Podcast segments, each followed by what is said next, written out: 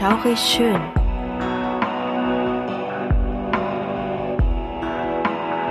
Gruselstunde per Anhalter.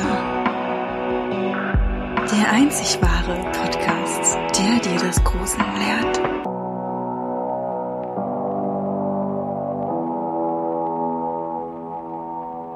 Hi und herzlich willkommen bei Schaurig schön Gruselstunde per Anhalter. Der Podcast, der euch zum Gruseln bringt. Schön, dass ihr wieder eingeschaltet habt zur fünften Folge. Ich bin die Suse und heute natürlich auch nicht wieder alleine, denn die Krümel ist heute auch dabei. Hi. und wie immer, ganz Corona-konform machen wir das alles per Handy. Ja. Ja, genau. Genau. Aber gerade gleichzeitig genau gesagt. Na, ist ja egal. Das, ist, das Ja. passt schon. Das denke ich auch. Jo. Ähm, womit wollen wir denn eigentlich äh, anfangen? Wir quatschen jetzt einfach mal drauf los. Ja, ich würde auch sagen, wir quatschen einfach mal drauf los. Ja, wir können ja einfach mal über die letzte Folge sprechen. Da Ja. haben wir ja über den Slenderman gesprochen. Wir sprechen über die letzte Folge und wir haben über den Slenderman gesprochen. Ja, da haben wir den Slenderman vorgestellt. Und tatsächlich, die Folge hat uns super gut gefallen. Die hat geflutscht wie sonst was. Aber als wir aufgehört haben und abspeichern wollten, wollte mein PC nicht abspeichern. Und Ja. ich kam richtig ins Schwitzen, habe gedacht, meine Güte, wir haben, wie lange haben wir aufgenommen? Eine gute Stunde? Ja, war schon Ja. ziemlich lange. Also, äh, als du mir das dann geschrieben hast hier vom Weg, ich glaube, mein Computer kackt gleich ab, hatte ich auch so ein klein wenig Schweißausbrüche. Dachte Ja, auch oh, nö, das war so schön. Das, das war wirklich so super spontan und wirklich echt fein gewesen. ja. Und ich kam wirklich ins Schwitzen, habe gedacht, meine Güte, was machst du denn jetzt?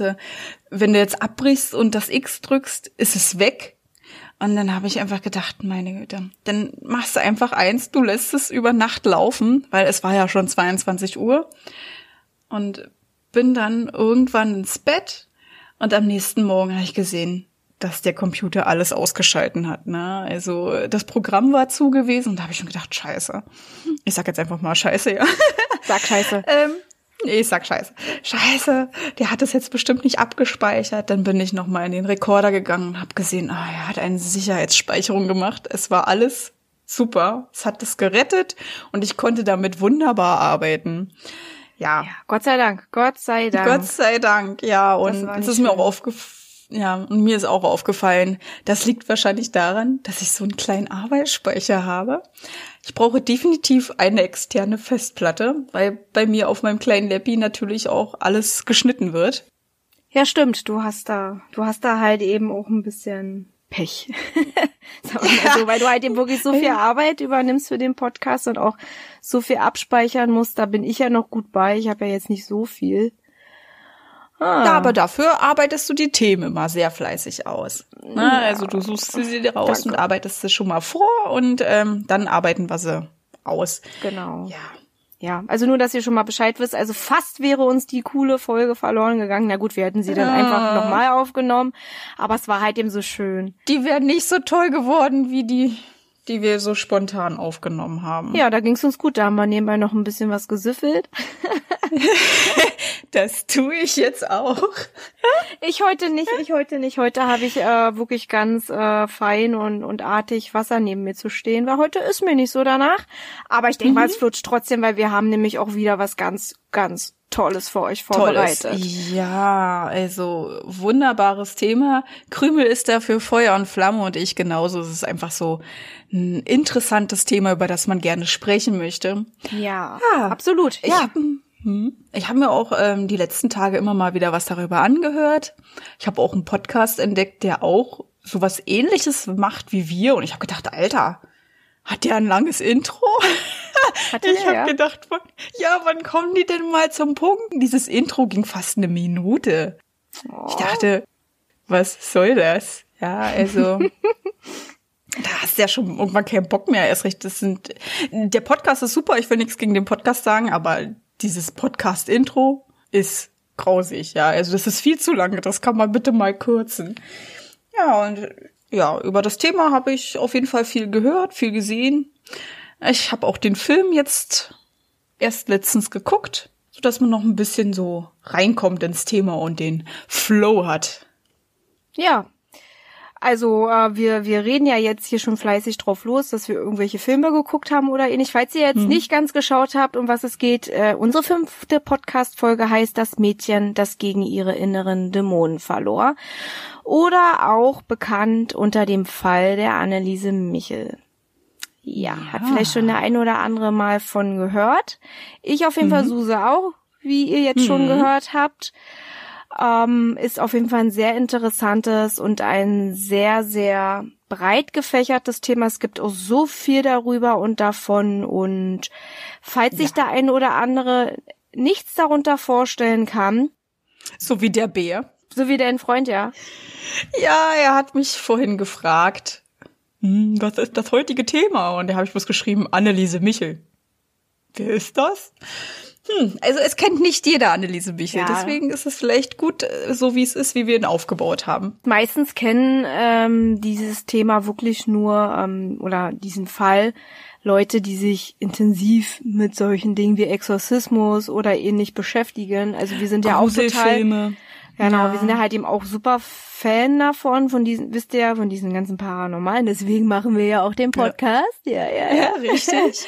ne? Und ähm, ja, trotzdem, es gibt aber trotzdem Leute, die sich dafür interessieren, aber dennoch nicht von Anneliese Michel gehört haben. Mhm. Und dann werde ich euch das halt eben mal, wie gesagt, ein klein wenig vorstellen. Also dieser Fall ist einer der berühmtesten im Reich der Teufelsaustreibung und bis heute dient er als Mahnmal der katholischen Kirche und half beim Umdenken einiger alter Riten. Ja, also mhm. der Fall Anneliese Michel. Dann würde ich sagen, starten wir mal jetzt voll los. Wir erzählen euch jetzt mal ein klein wenig, was da damals geschah und warum dieser Fall so unglaublich ist. Ja. Anna Elisabeth Michel, kurz Anneliese, wurde am 21. September 1952 in Leibelfing geboren. Sie wuchs in einem streng katholischen Elternhaus und in einer ebensolchen Nachbarschaft auf. Annelieses Vater hieß Josef Michel. Wäre es nach dessen Mutter gegangen, wäre Josef Priester geworden, waren doch seine drei Tanten Nonnen und seine Mutter selbst auch tief religiös. Ja, doch Josef Michel machte im elterlichen Betrieb die Ausbildung zum Zimmermann und legte nach dem Wehrdienst und der Kriegsgefangenschaft die Meisterprüfung ab. Und somit konnte er den Familienbetrieb übernehmen. Annelieses Mutter hm. hieß Anna Michel geborene Fürk und arbeitete in Josef Michels Büro. Als sie den Mann kennenlernte und die beiden 1950 heirateten, hatte Anna Michel bereits eine Tochter, die leider 1956 mit nur acht Jahren an Krebs verstarb. Ja, mm, die Gerüchte hielten sich hartnäckig, dass Anna sich von einem Geistlichen hat schwängern lassen und die Ehe zwischen ihr und Josef daher arrangiert gewesen sei. Also dieses Kind war nicht von Josef, sondern von einem anderen Mann. Ja. Zwei Jahre nach der Hochzeit kam dann Anneliese Michel auf die Welt und anschließend folgten noch drei weitere Kinder. Alles Mädchen. Ich reiche weiter an die Suse. Ja, also Anneliese war schon von Geburt an ein kränkliches Mädchen gewesen. Nach der Grundschule besuchte sie das Gymnasium, war Mitglied in einem Sportverein und lernte zu der Zeit auch Klavier und Akkordeon. Also sehr aktiv. Mhm. Durch die streng katholische Erziehung im Elternhaus wuchsen Anneliese und ihre Geschwister sehr fromm auf. Sie ging mehrmals in der Woche zur Messe, betete regelmäßig Rosenkränze und schlief ab und zu zur Sühne, für andere auf dem Fußboden, was sie schon sehr extrem finde. Das ist heftig, ja. Ja, bei ihren Mitmenschen galt sie als sehr höflich und freundlich, aber machte auch den Anschein, als sei sie oft in sich gekehrt und distanziert. Ebenfalls war sie dafür bekannt, religiöse Gespräche als Überzeugungsarbeit zu führen. Quasi versuchte sie einen zu bekehren. Im September 1968 erlitt Michel den ersten Krampfanfall. An dem Tag saß sie mit ihrer Freundin Marie-Louise im Zug, als sie von einer Art Ohnmacht überfallen wurde. Anneliese beschrieb es so, als wären ihr die Gedanken entwichen und ihr Hirn hätte sich ausgeschaltet. Ihre Freundin bemerkte, dass etwas nicht stimmte und wollte Anneliese helfen. Jedoch hielt sie eine unbekannte Kraft an dem Platz fest. Sie konnte ihre Beine nicht bewegen. und die Worte blieben ihr im Halse stecken, als sie nach dem Zugpersonal rufen wollte. Ja, nach unzähligen Sekunden fuhr der Zug dann über einen Hubbel und löste die unsichtbaren Ketten. Die Augen von Anneliese klärten sich und sie begann zu lachen.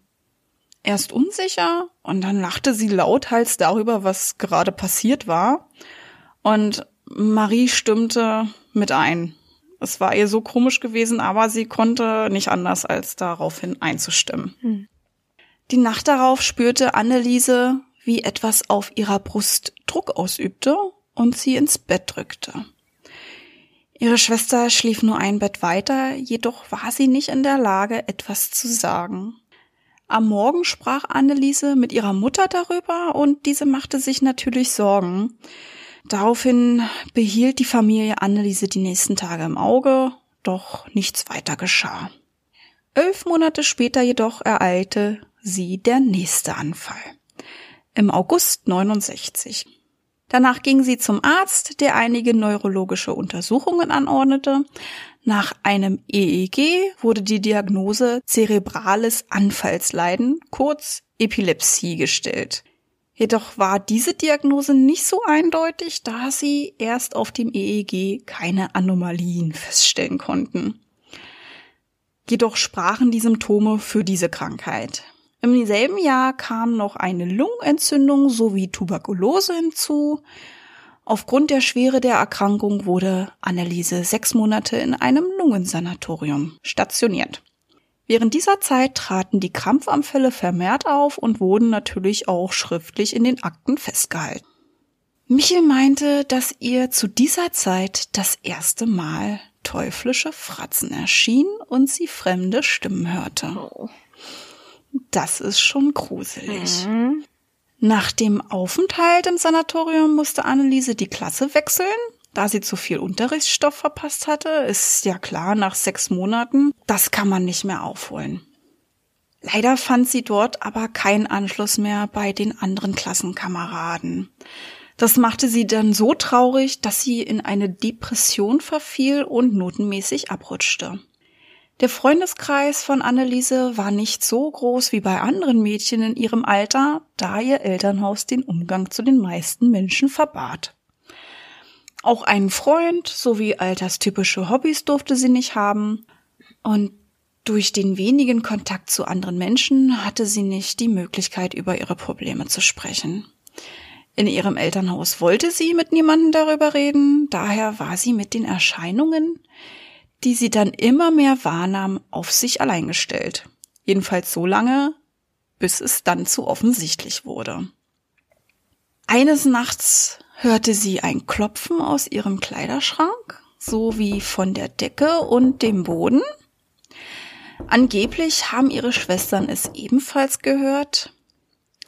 Ja, dieses Klopfen hörte sie dann regelmäßig und sie beschloss, das bei ihrem Arzt anzusprechen. Dieser machte paranoide Psychosen dafür verantwortlich. Ja, Jedoch gab Anneliese nicht auf. Trotz schlechter Not und großer Versagensängste bestand sie 1973 ihr Abitur. Danach begann sie dann ein Studium an der Pädagogischen Hochschule in Würzburg. Dafür zog sie in ein katholisches Wohnheim für Studenten. Während ihrer Studienzeit war sie auch wegen ihrer Epilepsie in ärztlicher Behandlung, die sich mittlerweile verschlimmert hatte.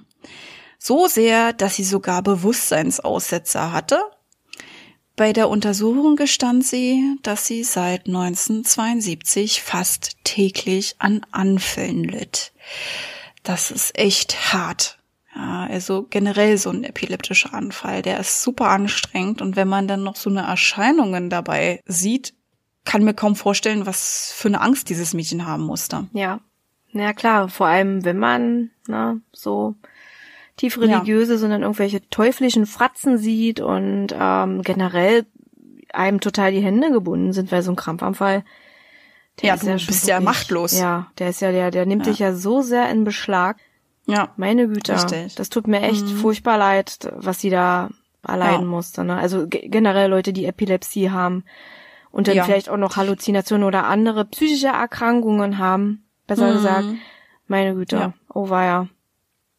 bei einem weiteren EEG fand man dann endlich eine Schädigung in der linken Hirnhälfte, genauer im Schläfenbereich. Die Ärzte gingen jetzt davon aus, dass das der Grund ihrer Epilepsie sei. Daraufhin verschrieben sie Anneliese das Medikament Tegretol. Dieses war ein viel stärkeres Medikament als das, was sie zuvor genommen hat. Trotz all dieser fürchterlichen Erkrankungen lernte sie fleißig für ihr Studium und erlangte 75 die kirchliche Lehrerlaubnis. Zu diesem Zeitpunkt war ihr Gesundheitszustand schon sehr kritisch. Seit 1970 bekam sie gegen ihre Anfälle Medikamente. Die Wirkung war gut, Jedoch war bei der jungen Studentin keinerlei Besserung erkennbar, so dass man davon ausging, dass sie die Medikamente nicht regelmäßig genommen hatte. Ja, und am schlimmsten war es für Anneliese, dass sie ihre Aussetzer irgendwann wirklich nicht mehr verheimlichen konnte. Na, das war super schwer zu Beginn, es war aber irgendwie machbar und irgendwann hatten die so viel Kontrolle über sie, dass sie das wirklich nicht mehr schaffte ist klar, so eine Epilepsie kannst du ja auch nicht beeinflussen. Ja. Ja. Ja, ja, na klar. Und je stärker sie wird, desto mehr Macht hat sie natürlich über dich, ne? Und dein Körper, genau. Genau. Und so ist das dann natürlich auch so, auch wenn du es nicht willst, irgendwann gibst du es halt eben preis. Na? Ja. Ja, und die für sie dämonischen Gestalten machten ihr auch so sehr Angst, dass sie oftmals zusammenschreckte oder aufschrie. Also ist natürlich super auffällig, ne? Da guckst du auch gleich hin. Ja. Ja, ja. definitiv. Und, naja, so kam es dann auch, dass 1973 eine Wallfahrtsführerin auf San Damiano auf Anneliese aufmerksam wurde und diese das Mädchen fortan kontrollierte. Der Frau fiel auch besonders auf, dass Michel eine große Abneigung gegenüber religiösen Gegenständen zeigte. Mhm. Das ist natürlich ein Warnsignal für sie gewesen. Ja, natürlich, ja. Ja, und dann kam die Wallfahrtsführerin irgendwann zu dem Entschluss, dass Michel von etwas Bösen, etwas antichristlichem heimgesucht wurde. Ja, um dem Mädchen zu helfen, schickte sie es zu einem Spezialisten, der aber keine Anzeichen von Besessenheit sah. Auch andere Geistliche teilten diese Auffassung und waren der Meinung, dass Anneliese Michel dringend zu einem Arzt müsse. Ja, und dann jedoch mischte sich ein Geistlicher ein, der, wie die Wallfahrtsführerin, felsenfest davon überzeugt war, dass Anneliese eher Gottes Hilfe und keine medizinische benötigte. Er selbst war ein erfahrener Exorzist und daher Experte in diesem Gebiet. Ja, der Mann mhm. schlug der Familie Michel vor, mit Anneliese ein paar Gespräche zu führen, um somit den Stand der Besessenheit festzulegen. Er kam nach einigen Treffen zu dem Entschluss, dass das Mädchen noch nicht besessen, aber kurz davor sei. Er stellte also eine aktive Umsessenheit fest. So wird das halt eben dort genannt.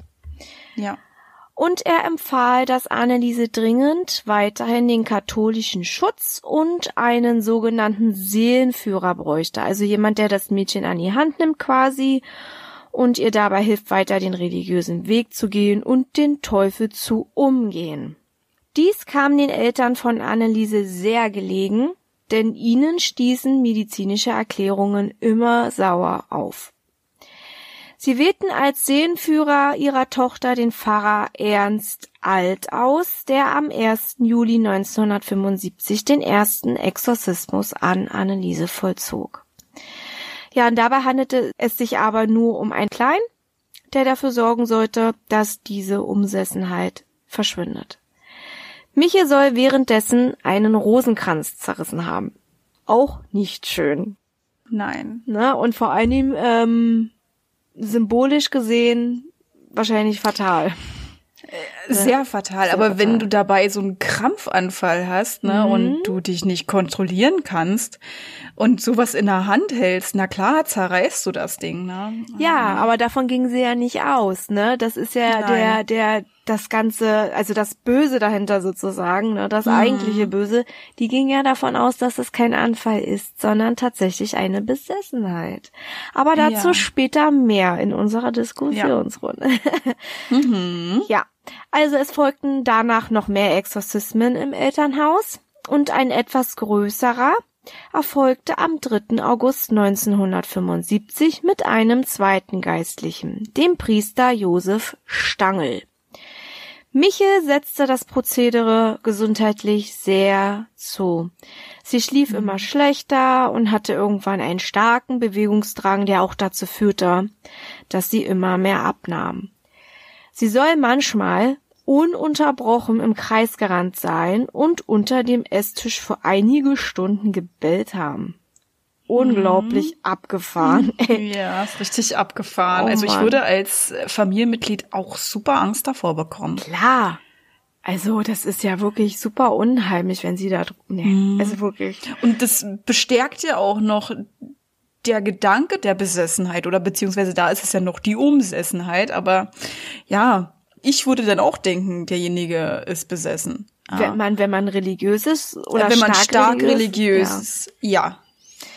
Absolut, naja, und das wussten, oder das dachten sie in dem Moment ja natürlich auch. Mhm. Deswegen haben die ja dann natürlich ordentlich, äh, ja, Exorzismen gemacht. Ne? Ja, ja, also, ja. ja, aber äh, es geht ja noch krasser, ne? Also das, was du jetzt gleich noch anbringst, ist ja noch viel unheimlicher, finde ich. Das ist noch viel unheimlicher. Also dieses Bellen unterm Tisch ist ja schon mal so eine Sache, wo man sagt, oh mein Gott. Und auch ununterbrochen ja. im Kreis rennen ist auch sowas, wo ich mir so denke, das mit ihr stimmt auf jeden Fall irgendwas nicht. Ja, ja, und dann wurde sie, genau, das ist das, worauf du jetzt hinaus wolltest, hin hm. und mhm. wieder auch dabei erwischt, wie sie den eigenen Urin trank und Insekten aß. Ja. ja. Das ist, das ist super krass, ja. Das ist richtig das, freaky.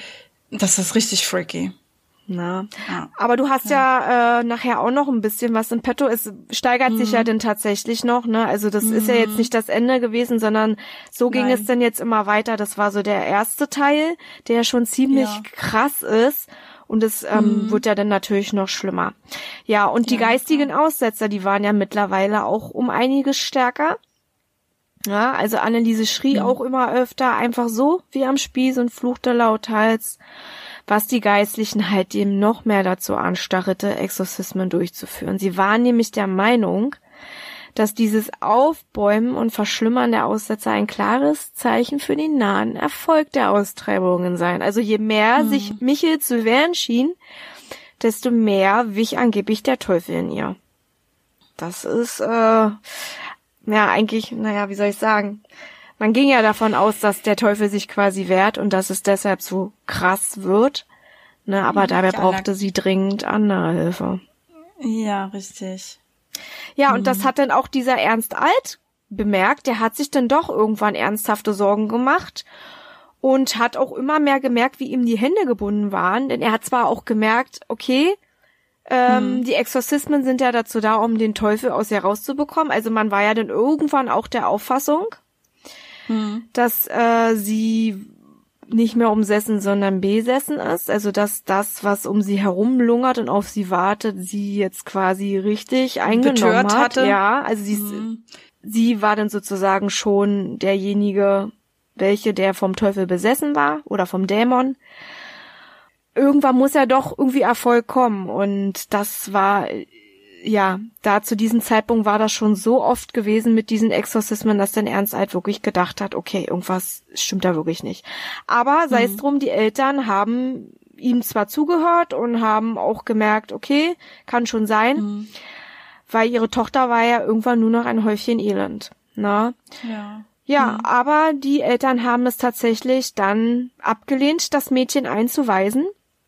Ja, mhm. oder einen Arzt nochmal aufzusuchen denn sie mhm. hatten nämlich Angst, dass das dem beruflichen Weg der Tochter verbauen würde.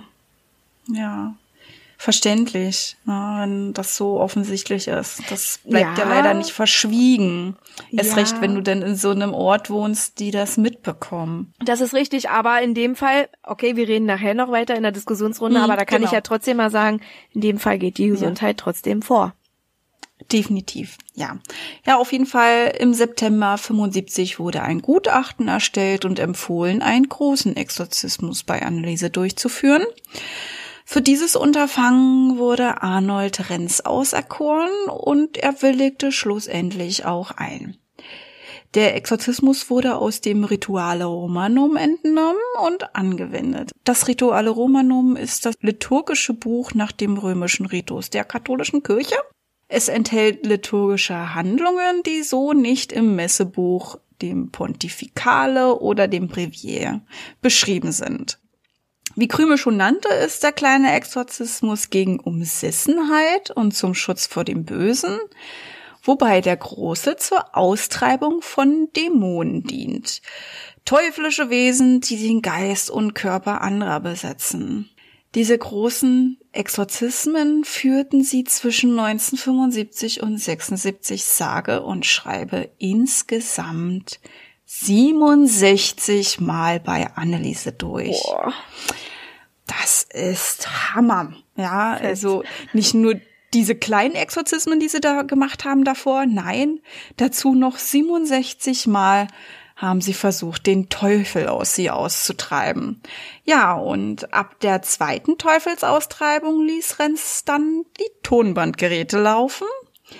Also einen Teil würden wir euch nun vorspielen, jedoch seid wirklich gewarnt. Wem das zu unheimlich ist oder sich dabei unwohl fühlt, überspringt diesen Teil bitte.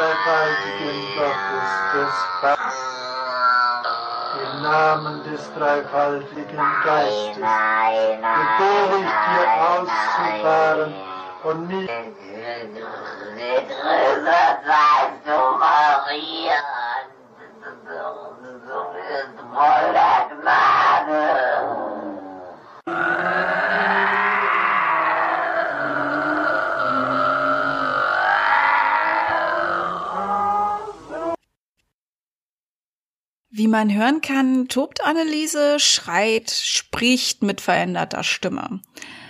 Manchmal hört man auch eine Art Doppelstimmigkeit mit versetzten Einsatz und tierische Geräusche, die aus ihrem Mund und der Brust kommen. Also absolut nicht menschlich. Ja. Auch benutzt sie Kraftausdrücke, die man aber den Dämonen zuschrieb.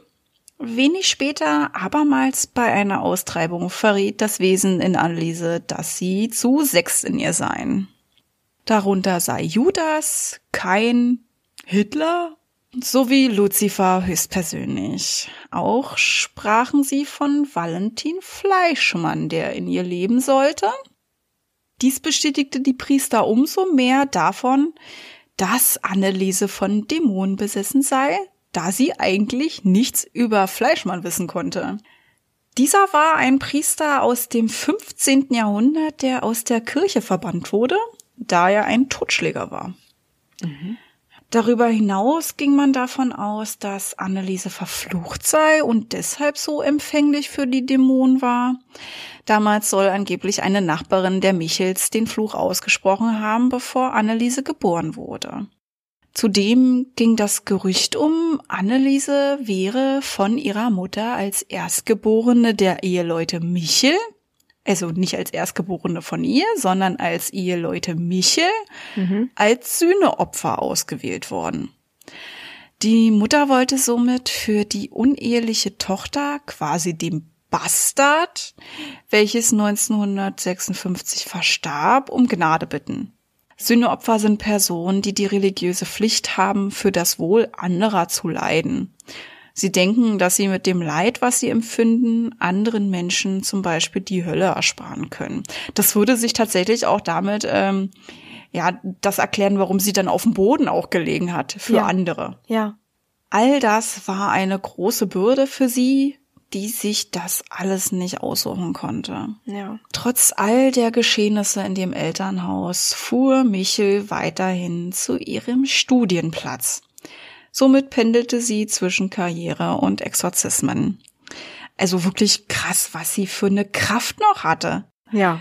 Wenn man so vielleicht bedenkt, man weiß nicht genau, wie es hundertprozentig ablief. Jedenfalls haben wir das nicht rausbekommen. Ich kann mir das nur so vorstellen. In der Woche fährt sie zu ihrem Studienplatz und am Wochenende gehen die Exorzismen los. Ja, also du kommst ja nirgendwo wirklich zur Ruhe. Nee, das ist doch völlig abgefahren. Also, Ja. wer sagt denn, oh, okay, ich muss nach Hause, ein Exorzismus wartet auf mich. Was ist das denn? Das- Das, ist so Das hat sie krank. tatsächlich so auch nicht gesagt. Ja, ne? also da hätte wahrscheinlich Spaß. wohl jedem, ja, ich weiß, ich weiß, da hätte wohl jeder schon die Polizei eingeschalten. Klar, klar.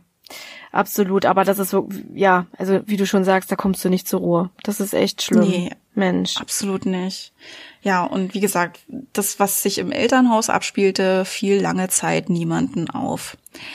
Alle Beteiligten hüllten sich in tiefes Schweigen, das angeblich auch von den Geistlichen so angeordnet war. Und den Umständen entsprechend passte sich der Körper von Michel an die Pendelei an. Auch Die noch. Anfälle, ja, ja, auch noch, ja. Die Anfälle und Übernahmen der Dämonen geschahen also irgendwann nur dann, wenn Eingeweihte anwesend waren. Darüber können wir nachher nochmal sprechen. Ja. Am 3. März 1976 begann die katholische Fastenzeit, oder besser gesagt die christliche Fastenzeit, und auch Michels gänzliche Nahrungsverweigerung. Also sie aß dann auch nichts mehr. Sie behauptete, dass die Stimmen ihr dieses befohlen hatten. Zudem geißelte sie sich immer mehr selbst und kniete unter anderem stundenlang. Es kam auch vor, dass sie ihren Kopf mit voller Wucht mehrfach an die Wand schlug. Gott. Ja, ja. Einfach nur krass.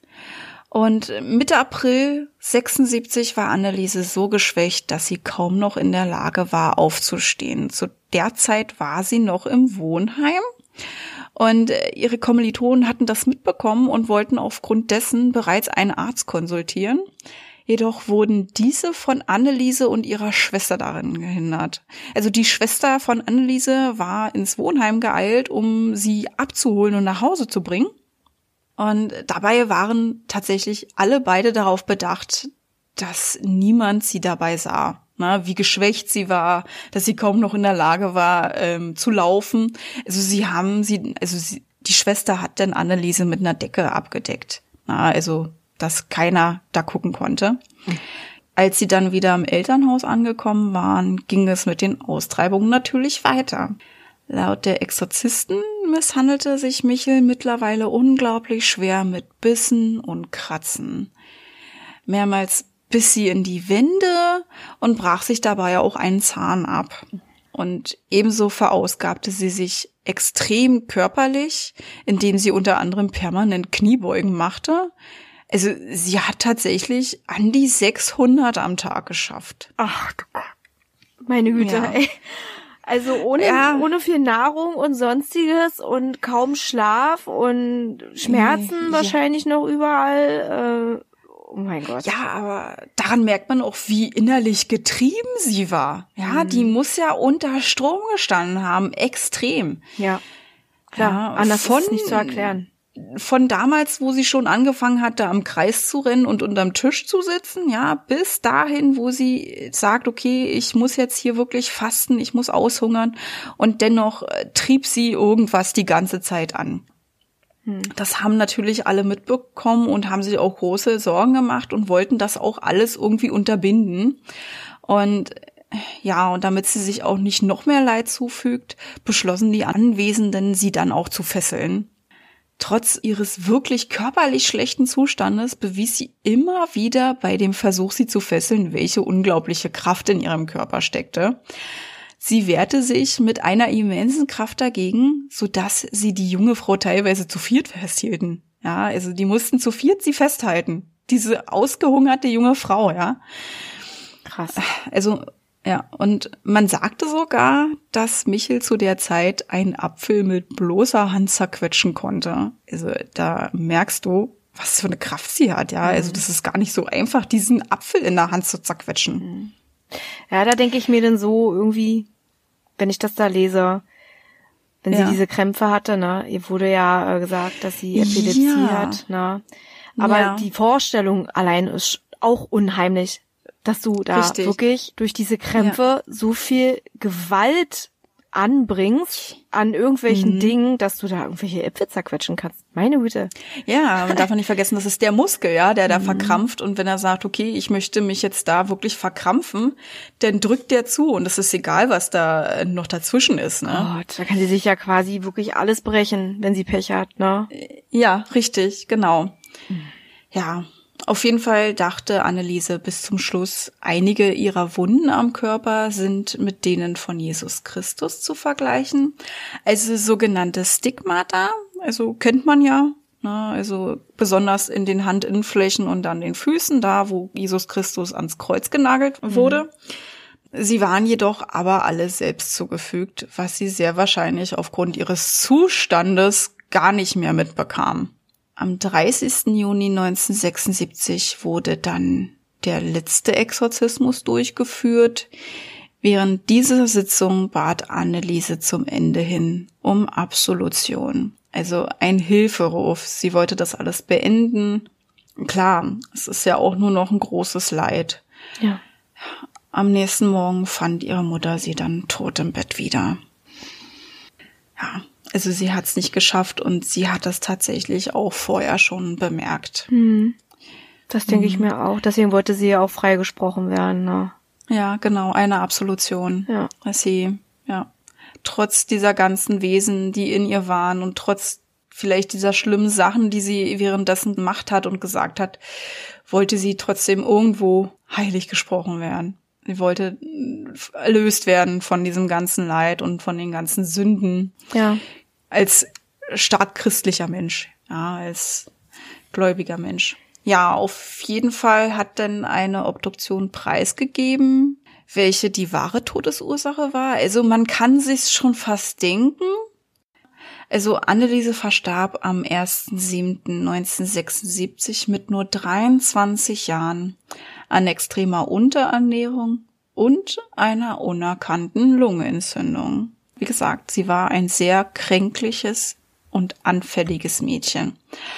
Sie wog zum Schluss nur noch 31 Kilo bei einer Körpergröße von 1,66.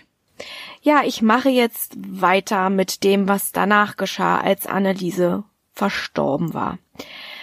Gegen Josef und Anna Michel sowie einige der Exorzisten wurde nach Annelieses Tod selbstverständlich ermittelt. Die Eltern und die Geistlichen Renz und Alt wurden im April 1978 wegen fahrlässiger Tötung angeklagt.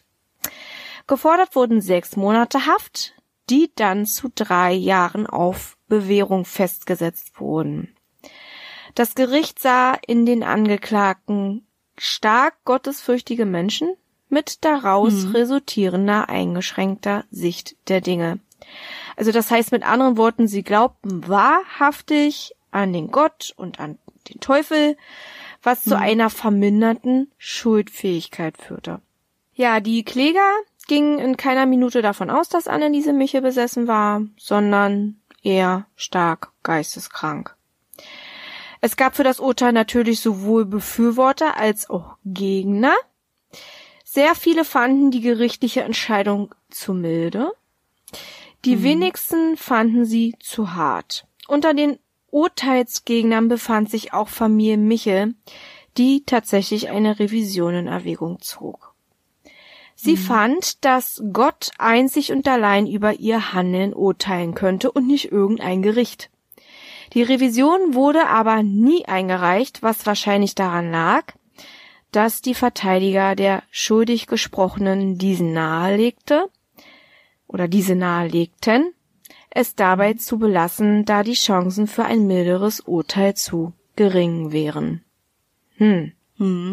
Ja. Okay. Gut, dann nun mehr zu den medizinischen Erklärungen des Ganzen.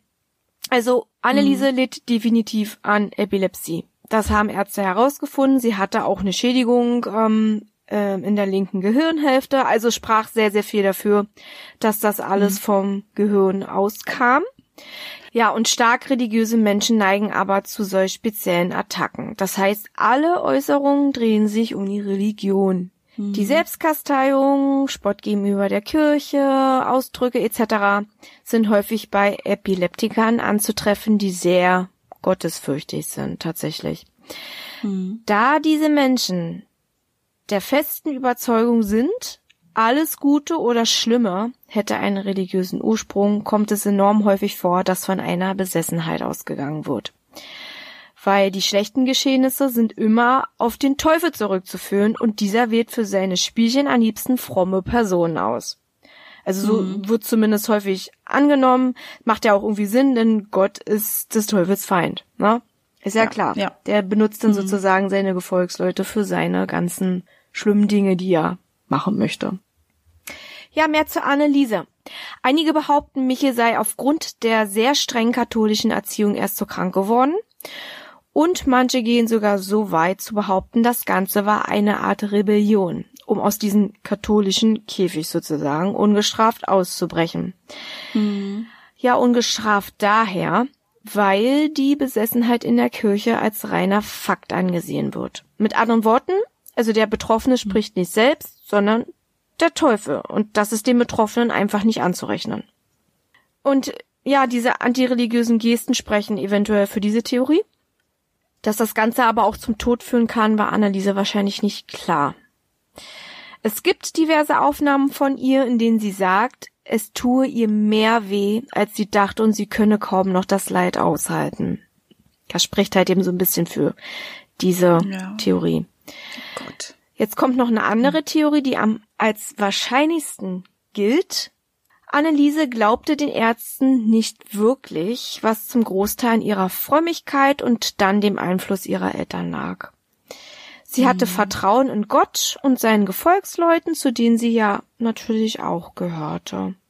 Und alle selbstzerstörerischen Handlungen oder das Leiden selbst sind darauf zurückzuführen, dass Anneliese sich auch als Sühneopfer tatsächlich sah. Ja, und Selbstmord ist in der Kirche verboten.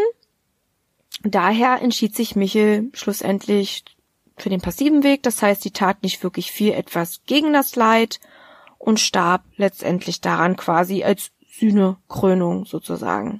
Also sie starb für Gott und die Menschen und ja, eventuell auch für sich.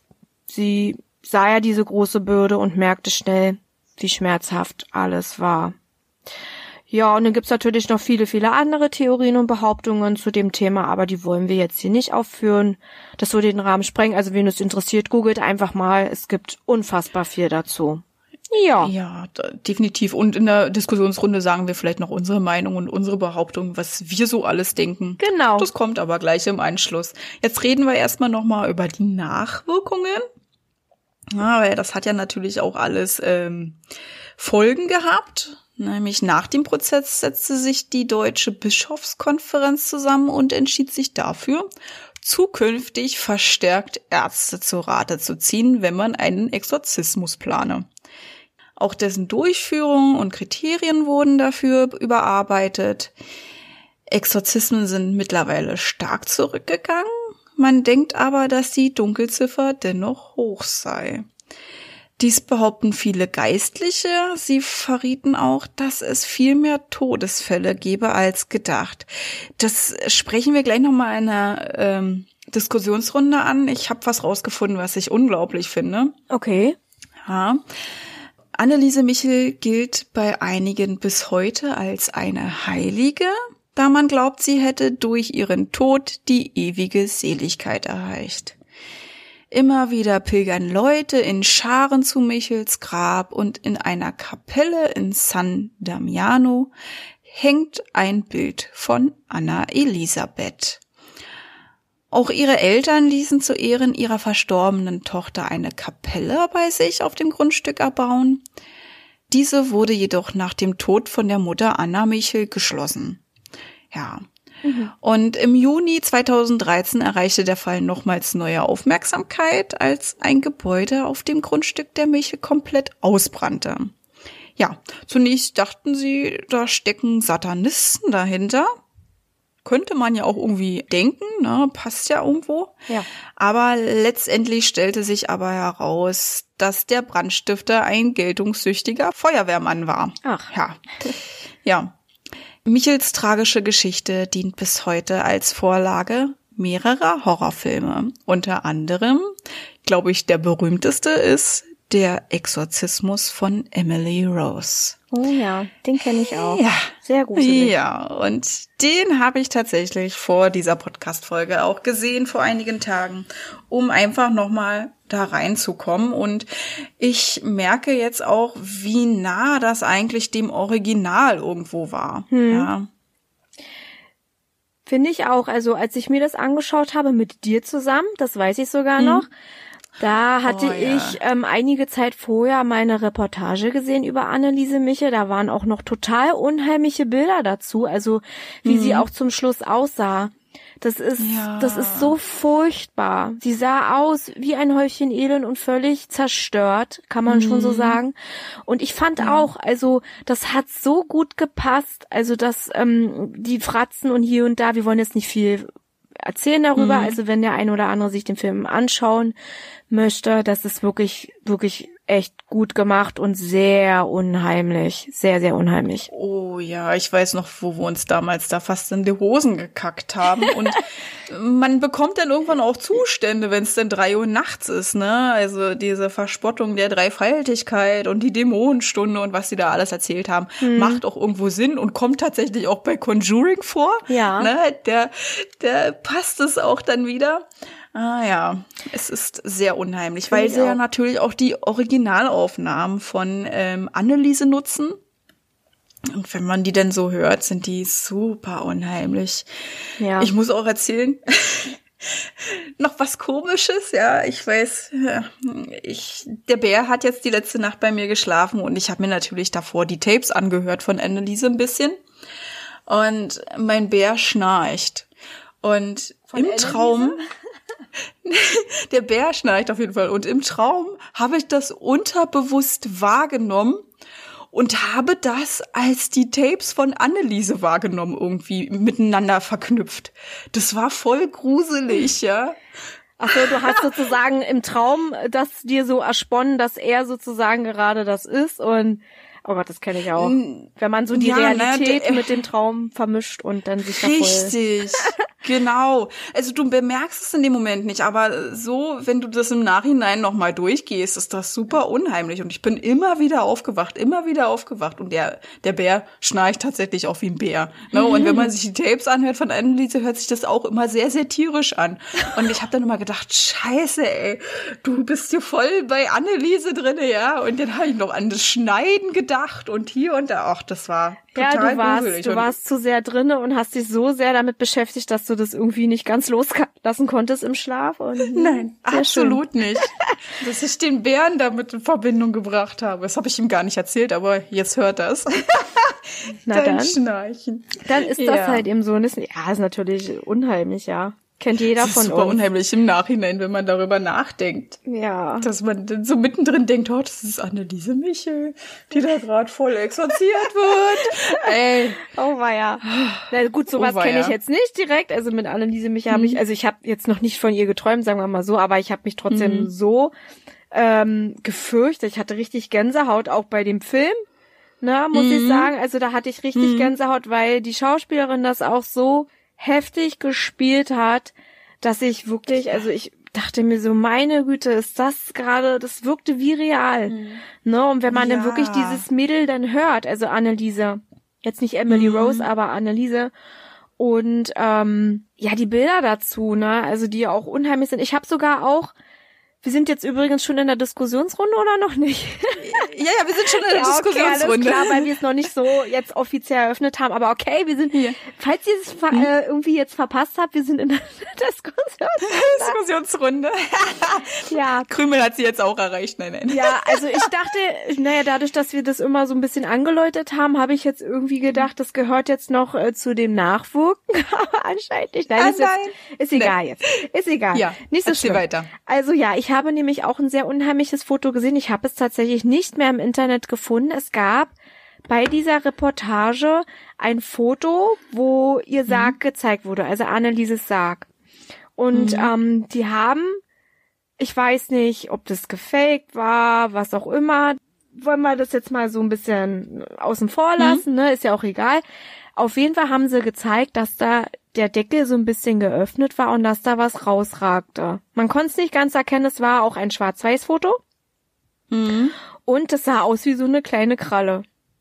Das sah so unheimlich aus. Ja, die haben das gezeigt und meinten, ähm, das sei echt, pipapo. Also soll sich jetzt jeder sein eigenes Urteil bilden. Ich war auf jeden Fall noch um einiges jünger und war noch nicht so, so sehr erfahren mit den krasseren Horrorfilmen. Ähm, Ja.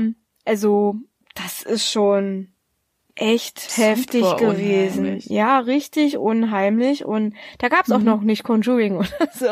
Da war ich noch so ein bisschen, bisschen in, in den Kinderschuhen meiner, meiner ähm, Horrorsucht, die Karriere.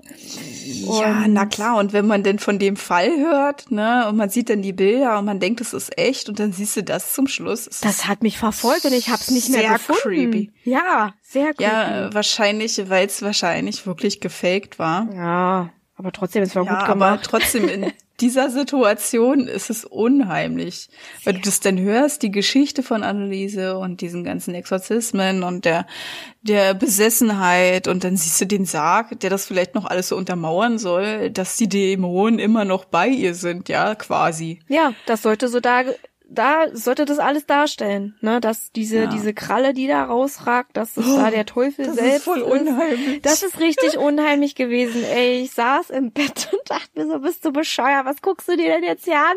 Du wirst doch nie wieder einschlafen können nach diesem Foto.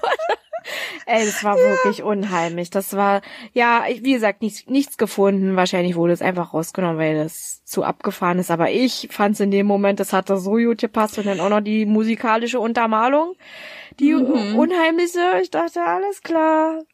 Gut, tausend Lichter anmachen, nie wieder pennen. ja. Nur noch äh, das Licht anmachen und dann schlafen können. Ja, aber das hilft dir auch nicht.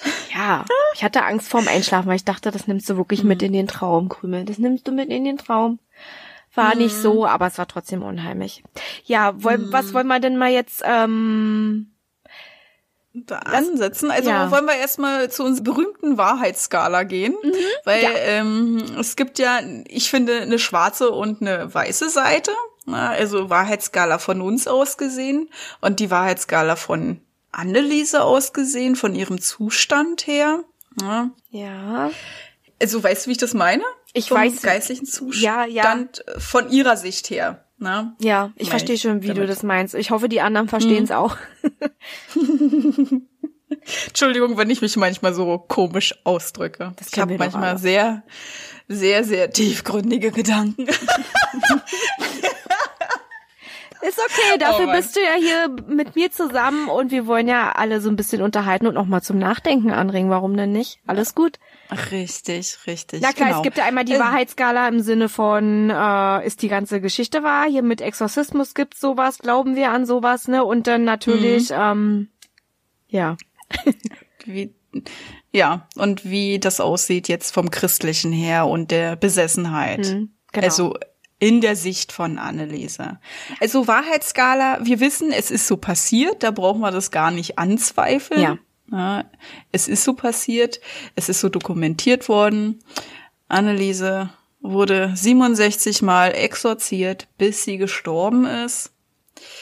Da kann man eigentlich 10 von 10 geben, oder? Ja, natürlich, aber wahr ist es. Es war Das ein ist, Fall. ist der, wahr, ja. Wir können nicht sagen, das ist nur 9 von 10. Also es ist 10 von 10. Definitiv, es ist hundertprozentig passiert. Ja. Ja, aber ich würde sagen, in der Sache ja, wie Anneliese es vielleicht gesehen hat, bin ich sehr gespalten und da würde ich tatsächlich 50 Prozent geben. Also das ist jetzt 50-50, finde ich. Entweder hat sie es so gesehen oder sie hat es gespielt. Das Blöde an der ganzen Sache ist ja, dass mhm. wir ja nicht wissen, was sie wirklich dachte. Also, Richtig. dass sie sehr wahrscheinlich auch dachte, sie sei besessen, ne? Das sieht man ja, mhm. dass sie das mhm. ja alles ausgehalten hat und dass sie einen mhm. äh, sehr engen Bezug zu ihren Eltern hatte und dass sie auch sehr stark fromm war, so wie ihre Eltern und auch mhm. so wie die mhm. Nachbarschaft, das wissen wir auch. Also mhm. sie war, denke ich mal, davon absolut überzeugt, dass sie besessen war. Mhm. Ich denke mal auch, sie war offen für die ganze medizinische Erklärung, hat das dann aber letztendlich verworfen und da vermute ja. ich, dass die Eltern extrem viel sich eingemischt haben. So wurde mhm. halt eben mhm. überall vermutet, wir haben Anna und Josef Michel nie sprechen können. Nein. Ähm, aber es wird halt eben sehr viel darüber erzählt, dass die natürlich ganz schön mitgemischt haben und denen es überhaupt nicht gefallen hat, was die Ärzte zu sagen haben. Wir sind beide, Susan ich, nicht religiös. Das müssen wir an dieser Stelle nochmal betonen, so wie bei der Book Box auch. Wir beide ja. sind absolut unerfahren in diesem Bereich, aber wir interessieren uns trotzdem natürlich sehr für alle Religionen und finden alles ja. irgendwie immer spannend und toll. Mhm. Ähm, deshalb finde ich das immer so ein bisschen schwierig, so ein religiöses Thema ja zu beurteilen, zu darüber zu diskutieren, ne? Weil das ist mhm. halt eben mhm. so, das ist nun mal so, entweder man glaubt dran oder nicht. Ne? Aber ich bin ganz ehrlich, wenn, also ich glaube jetzt nicht so wirklich daran, dass es der Teufel war. Ich vermute wirklich, dass sie einfach geisteskrank war und alles mhm. drumherum. Also es waren sehr viele Sachen, denke ich mal, die sie so äh, in Anspruch nahm, Mhm. Dass man da vielleicht als religiöser Mensch wirklich denkt, wie halt eben auch schon die Mediziner das erklärt haben, jetzt zwecks ähm, Epilepsie und was das mit religiösen Menschen ausmacht, ne, dass die mhm. halt eben denken, es ist so, weil die halt eben sich vieles irgendwie ja. erklären mit Bibel und Co., ne? Sie erklären sich ja nur aufgrund dessen. Genau was sie nicht erklären können. Ne? Also ja, also ich muss sagen, ich bin da sehr, sehr zwiegespalten, nachdem ich mich da halt auch so ein bisschen durchs Thema gelesen habe und einige Sachen gehört habe. Ich habe mir ja Dokus angeguckt, habe mir Podcasts angehört, ich habe mir auf YouTube was angehört und jeder hat dazu so seine Meinung und jeder erzählt dazu was. Und was ich stark auffällig fand, was auch jeder sagt, dass Anneliese zum Schluss diese Attacken nur noch hatte, wenn Eingeweihte in der Nähe waren. Also ich finde es sehr merkwürdig, dass sie wusste, okay, jetzt ist meine Mutter da, jetzt darf ich austicken. Ah ja, genau, das hast du ja vorhin angesprochen, dass wir jetzt nochmal drüber reden wollen, ne? Das war das. Das auch, genau. Also ich finde es sehr, sehr auffällig. Also wenn du Epilepsie hast und du kriegst Medikamente dagegen, helfen die ja irgendwo. Na, also sie muss ja irgendwo eine Besserung bemerkt haben, zum Anfang jedenfalls. Denn kann es ja auch sein, okay, es wurde ja auch erzählt, dass sie jemanden tatsächlich kennengelernt hat, einen jungen Mann, Aha. mit dem sie auch tanzen war. Ja, es ist nicht nur von Emily Rose die Geschichte, es ist tatsächlich auch so gewesen, dass sie einen Mann kennengelernt hat, sie ihn aber nicht mehr treffen konnte wegen dem Elternhaus. Und das würde vielleicht auch einiges erklären, warum sie dann auch so ausgebrochen ist. Dass sie denn aber so krass da ausgebrochen ist, ja, es ist für mich sehr, sehr zwiegespalten. Also ich denke, dass sie wirklich gedacht hat, sie ist besessen. Ja, dann hat sie die Medikamente genommen, dann ging es ihr vielleicht auch besser vielleicht wurden die dann irgendwann auch von ähm, dem Pater und dem Bischof und äh, nicht dem Bischof, dem Pater und dem Priester und also was auch abgesetzt und dann ging es auch wieder richtig los. Aber ich denke, sie wollte auch irgendwo ausbrechen. Wenn du eine Epilepsie hast, hast du eine Epilepsie und die hast du nicht nur, wenn Eingeweihte in der Nähe sind. Hm. Ja. Na, ich vermute, dass mit dem Ausbrechen, es ist wirklich ja einer der Theo eine oder eine der Theorien gewesen, ne? Das habe ich ja auch mhm. schon dann vorgetragen gehabt, Genau, mhm. also sie war ja da wirklich von Anfang an drinne. Sie hat's ja nie anders kennengelernt. Aber dass mhm. sie wirklich ein Sühneopfer war für irgendetwas, was ihre Eltern in der Vergangenheit mhm. falsch gemacht haben, also für sie falsch. Mhm. Ja. Ja, finde ich, ich finde das einfach furchtbar, einem Kind sowas anzutun. Und das wird ja auch überall so auch geschrieben, dass das einfach auch für sie eine riesige ja. Bürde war und sie das ganz mhm. schwer mhm. ertragen konnte. Und da kann man ihr das wirklich nicht übernehmen, wenn sie irgendwann sagt, ich kann nicht mehr. Sie sieht ja auch, wie andere Menschen in ihrem ja. Alter leben dürfen. Mhm. Natürlich ist eine Religion was Besonderes und was Tolles und jeder soll das auch haben. Jeder braucht irgendwas, mhm. woran er glaubt, woran er festhält.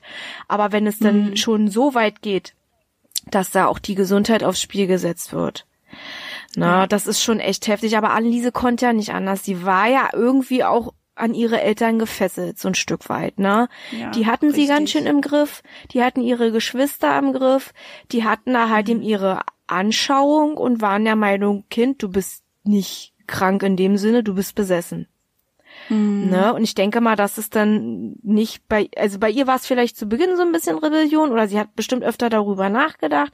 Aber ich denke mal mhm. eher, dass, dass die zweite Theorie, die ich vorgetragen mhm. habe, doch eher stimmt. Und zwar, dass sie zwar die Mediziner zu Rate gezogen hat, aber sie dann irgendwann den Eltern geglaubt hat und die gesagt haben, du bist besessen, der mhm. Teufel wohnt in dir und mhm. sie das dann wirklich geglaubt hat. Und sie hat dann, dadurch, dass sie ja die Rolle als Sühneopfer Opfer hatte, hat sie auch wirklich gedacht, okay, das ist jetzt eine neue Hürde für mich, die muss ich mhm. jetzt auch noch schaffen. Und als Krönung ist sie dann tatsächlich daran gestorben. Sie hat zwar mhm. erst aufgegeben, also im Sinne von, ich brauche die Absolution, es war, das war's jetzt für mich, ich kann nicht mehr, hat dann aber auch vielleicht für sich gemerkt, das müsste eigentlich reichen für mich als Sühneopfer. Das finde ich halt eben so schlimm. Sie hat sich selber so gesehen als jemanden, der leiden muss für andere. Mhm. Aber schon von klein auf, ne? ja. Ne? Also das hat sie ja nicht erst bekommen, das hat sie ja schon von klein auf so gemacht. Ja. Das ist furchtbar. Das ist schlimm und das deswegen hat sie vielleicht auch so viel Kraft gehabt, weil sie daran so sehr festgehalten hat und leiden wollte für andere. Was einfach mhm. nur, also für jemanden, der, der sowas nicht kennt, so wie ich und du, mhm. und für, mhm. wahrscheinlich auch noch der, der Großteil unserer Zuhörer, sollten wir welche haben. Ja. ähm, haben wir bestimmt. ähm, dann, ähm, das ist, es ist natürlich, das kann man sich nicht ja. vorstellen, will ich eigentlich sagen. Das kann man sich einfach nicht vorstellen und das will man sich auch nicht vorstellen. Und ich will, mhm. möchte das auch für niemanden auf dieser Welt, dass er sowas durchmachen muss. Ja, und ich finde auch dieses rebellieren. Wenn man jetzt mal so drüber nachdenkt an dieses Wort rebellieren, würde dieses stundenlange im Kreis rennen und unterm Tisch sitzen und bellen irgendwie auch erklären. Ne? Man ist bockig, man hat irgendwie, ist man total wütend und wie manchmal auch so Teenager sind. Sie, sie war ja auch eine sehr, sehr junge Frau. Sie hat ja so nichts erlebt im Leben, ne? Ja. Was jetzt mit Männern ausgehen zu tun hatte man weiß ja auch nicht, was wirklich in diesem Haus vorging. Und tatsächlich, sie hat ja nicht, sie hat ja zum Schluss gehungert. Ja, hat ja dieses Essen verweigert. Es wurde ihr aber auch teilweise verweigert von den Anwesenden, weil sie gesagt haben, Teufel haben keinen Hunger. Also sie haben sie auch aushungern lassen. Oh, also ja, diese Essenverweigerung kann ja auch irgendwo eine Rebellion sein. Na, ich bekomme jetzt nicht, was ich will und dann höre ich auf zu essen, bis ich bekomme das, was ich möchte. Man weiß ja nicht, was in dieser jungen Frau du so ja in sich vorging. Ich finde es sehr, sehr zwiegespalten. Klar, sie war definitiv eine kranke Frau, die ähm, wahrscheinlich aufgrund dieser stark religiösen Erziehung ähm, psychisch krank wurde, du lebst ja dann auch mit Ängsten. Ne? Man, man erzählt dir ja alles ungeblümt. Und wenn ich jetzt mal so denke, diesen Film The Others, das kennst du ja auch, ne? Mit Nicole Kidman ja, und den ja. Kindern. Oh ja. Und die haben ja auch immer wieder über den Kinderlimbus geredet und sie kommen in den Kinderlimbus, wenn sie nicht gut sind. Und so stelle ich mir das eventuell auch vor. Ja, stark religiöse Eltern, die sagen, wenn du das nicht machst, kommst du in die Hölle. Da kann ein Kind nur krank werden. Weil es immer wieder denkt, oh Gott, wenn du jetzt was falsch machst, dann kriegst du eine Strafe zum Schluss, ja? Dann kommst du nicht in den Himmel und sonstiges. Also ich kann mir das wirklich furchtbar vorstellen. Also es ist als die Vorstellung ist einfach schrecklich. Ja, naja, und dann halt eben noch zudem dieses, du bist ein Sühneopfer. Du musst jetzt Ja. dafür, dass ich ein uneheliches Kind hatte, musst du dafür büßen. Ja. Und das finde ich halt eben auch so schlimm. Und da würde ich auch rebellieren irgendwann. Aber nichtsdestotrotz denke ich wirklich, dass sie sich einfach hat hingegeben. Mitreißen lassen. Ja. Hingegeben. Na klar, war auch eine Ja. gewisse Rebellion dabei. Das kann beides stimmen. Sie kann sowohl das eine als auch das andere gehabt haben, aber ich denke eher, dass sie einfach ich so denke, davon. ja, dass sie einfach so davon, erzähl weiter, Entschuldigung. Nee, alles gut. Dass sie so davon, ähm, du willst voll loslegen. Ah, mach, sag doch du erst mal, bevor du es vergisst. Also ich denke eher, dass es so ineinander überging. Ja, das kann auch sein, klar. Na, sie ist krank, sie kriegt die Medikamente, sie merkt vielleicht, das Leben kann was Tolles haben, kriegt dann wieder diese Anfälle, will das abklären, dann sagen so, okay, ah, ärztliche Sachen helfen nicht, wir gehen in die Kirche, ne, dann fängt sie an zu rebellieren und zu der Rebellion und der Absetzung der Medikamente, weil ich kann mir schwer vorstellen, dass sie diese Medikamente genommen hat, ging das alles seinen Lauf. Ne? Dann hat sie die Psychosen gehabt, die wurden, dann kam dann immer mehr stark zum Vorschein und klar, zum Schluss dachte sie dann wirklich, sie sei besessen.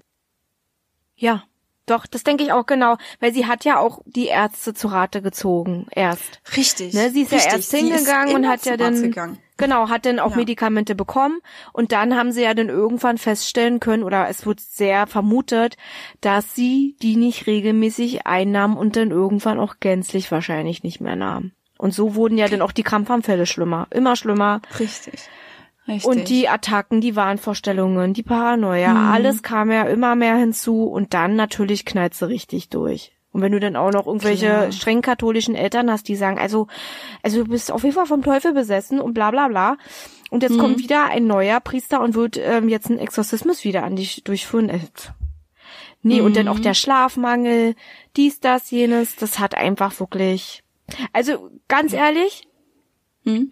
Das Gerichtsurteil finde ich auch viel zu milde. Wirklich. Hm. Also sehe ich jetzt so, natürlich sind das religiöse Menschen. Man muss das berücksichtigen, so ein Stück weit.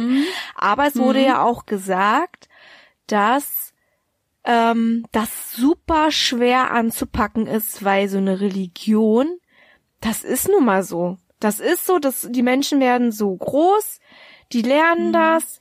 Das ist wirklich sehr schwierig und da hat das Gericht auch große Probleme gehabt. Ich finde es ein bisschen zu milde, weil ich mir so denke, ja, okay, jetzt wo ich es ausspreche, ruder ich auch wieder so ein Stück weit zurück. Ich bin wirklich eher so zwiegespalten, aber ich tendiere eher zu, es ist zu milde. Was sagst du? Ich find's sehr schwierig. Äh, zu einem, sie war tief religiös und wollte es zum anderen auch. Ich find's schwierig, dann zu sagen, wenn jemand zum Priester geht, bitte treibt den Teufel aus mir aus. Na, jetzt mal so grob gesehen. Wie gesagt, das ist äh, sehr zwiespältig. Wenn jemand sagt, er möchte es und dabei stirbt, finde ich es schwer, jemanden dafür verantwortlich zu machen. Wie alt war Weil, sie nochmal? 23. Ja, okay, sie war volljährig. Richtig. Ähm, und ich finde es sehr schwer, dann jemanden verantwortlich dafür zu machen, weil sie hat es ja als einzigen Ausweg anerkannt. Sie wäre nicht in eine Klinik gegangen. Klar hätte man sagen können, du gehst jetzt in eine Klinik, dann wäre es wahrscheinlich noch schlimmer geworden. Sie hat ja irgendwo dran geglaubt zum Schluss. Sie hat's ja selber daran geglaubt, ne? Und die Eltern haben ja auch gedacht, sie machen etwas Gutes damit. Sie helfen ihrer Tochter.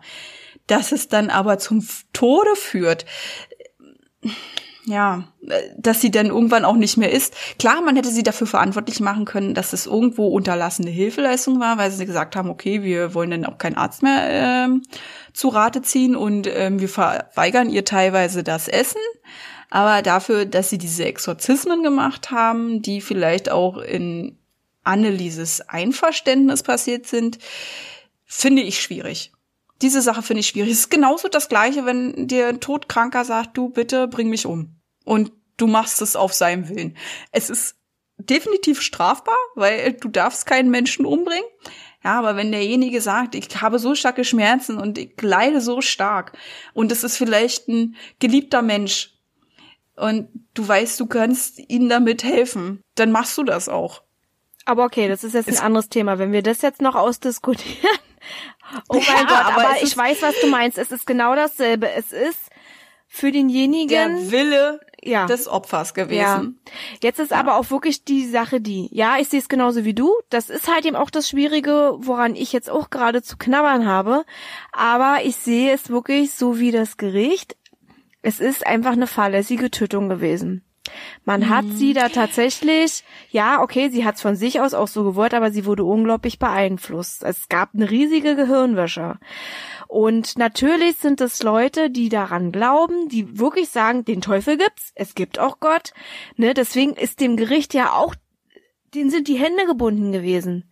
Ne, weil da vor denen paar Leute sitzen, die wirklich daran glauben. Und deswegen haben die das auch, denke ich mal, so milde eigentlich gemacht. Also drei Jahre auf Bewährung. Ja, natürlich ist das eine Strafe. Ne, die wurden nicht freigesprochen, mhm. die haben eine Strafe mhm. bekommen. Hm. Ich find's trotz, also weiß ich nicht, ich, mir tut dieses Mädchen hm. so leid. Die haben sie leiden ja. lassen, die haben ähm, sie so beeinflusst. Daran denke ich die ganze Zeit. Wiederum, hm. ja, das Gericht hat recht. Das sind Leute, die daran glauben und daher ist, ist das halt eben so schwierig, dass, wie sagt man dazu? Ähm, verminderte Schuldfähigkeit. Ne? Verminderte ne? Schuldfähigkeit. Würde ja, ich jetzt sagen, so, so hieß es, ne? Ja. Die sind vermindert mhm. schuldfähig aufgrund dessen, sie glauben wirklich an Gott und den Teufel und nicht religiöse Menschen können das echt schlecht so sehen. Nachvollziehen. Und na, mhm. ja, ne? Und da saßen bestimmt viele Leute, die jetzt vielleicht der Kirche irgendwie angehören und auch mal so ein bisschen beten und auch an Gott glauben, aber so stark nicht vielleicht. Hm. Weiß ich hm. nicht, aber das ist so, ich weiß auch gar nicht, darf so ein Gericht überhaupt, ähm, wie soll ich sagen, religiös darf es doch eigentlich auch nicht urteilen oder ähnlich, ne? Oder Nein, wie soll das ich das ist jetzt? neutral. Genau, das ist neutral. Also, genau, das, das Gesetzbuch basiert ja auf ähm, der Bundesrepublik, ne, also der Bundesregierung und nicht auf äh, ein religiöses Blatt. Also ja. es ist relativ, es ist sehr religionsneutral.